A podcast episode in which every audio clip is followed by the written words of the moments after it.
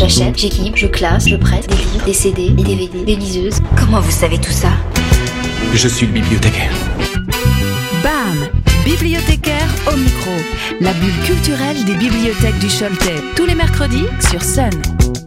Bonjour, je suis Véronique, la bibliothécaire, et aujourd'hui j'aimerais vous parler de deux pépites. Mais d'abord, aimez-vous les collections? Je ne vous parle pas de celles qui consistent à accumuler un nombre inimaginable de boîtes de camembert, de fèves ou de poupées en porcelaine. Je cherche plutôt à attirer votre attention sur quelque chose de plus original, les collections littéraires. Et parce qu'il faut un commencement à tout, débutons par ces deux pépites au concept très proche, découvrir et comprendre une œuvre du patrimoine culturel de l'humanité par le biais de la littérature.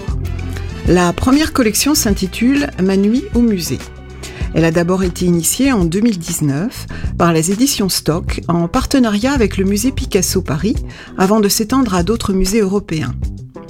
Comme les idées les plus simples sont souvent les meilleures, le concept de cette série d'ouvrages nécessite deux choses. Un musée, n'importe lequel, en France ou à l'étranger, le Louvre, le Centre Pompidou, ou plus loin, le musée de Madrid, de Parme ou de Venise.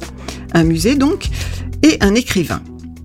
Plongez l'écrivain seul en immersion dans le musée le temps d'une nuit, laissez-le installer son lit de camp dans la salle de son choix et retirez-vous afin de lui permettre de déambuler, de s'imprégner du lieu à la seule lueur d'une lampe torche et de jeter sur le papier le fruit de ses réflexions, légères ou profondes.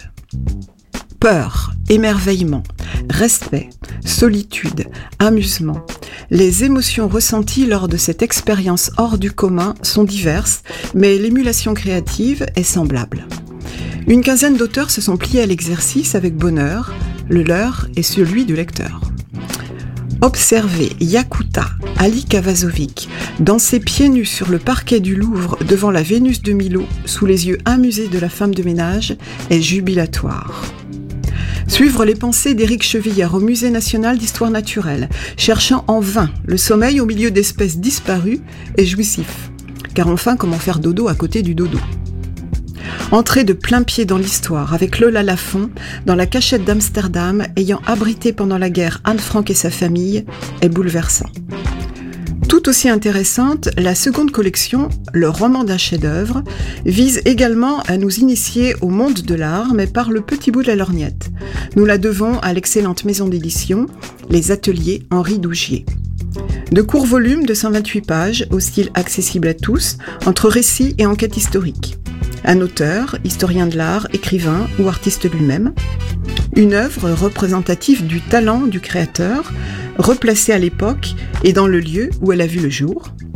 Des rabats judicieux qui dissimulent une reproduction et un détail de l'œuvre, et quelques secrets révélés. Voilà la recette efficace pour une immersion dans le quotidien des peintres et de leurs proches. L'Olympia de Manet, le baiser de Klimt, le verrou de Fragonard, le David de Michel-Ange, ou plus proche de nous, les Nanas de Niki Saint-Phal ou le Pasolini d'Ernest Pignon-Ernest. Autant de figures connues croisées au hasard des volumes.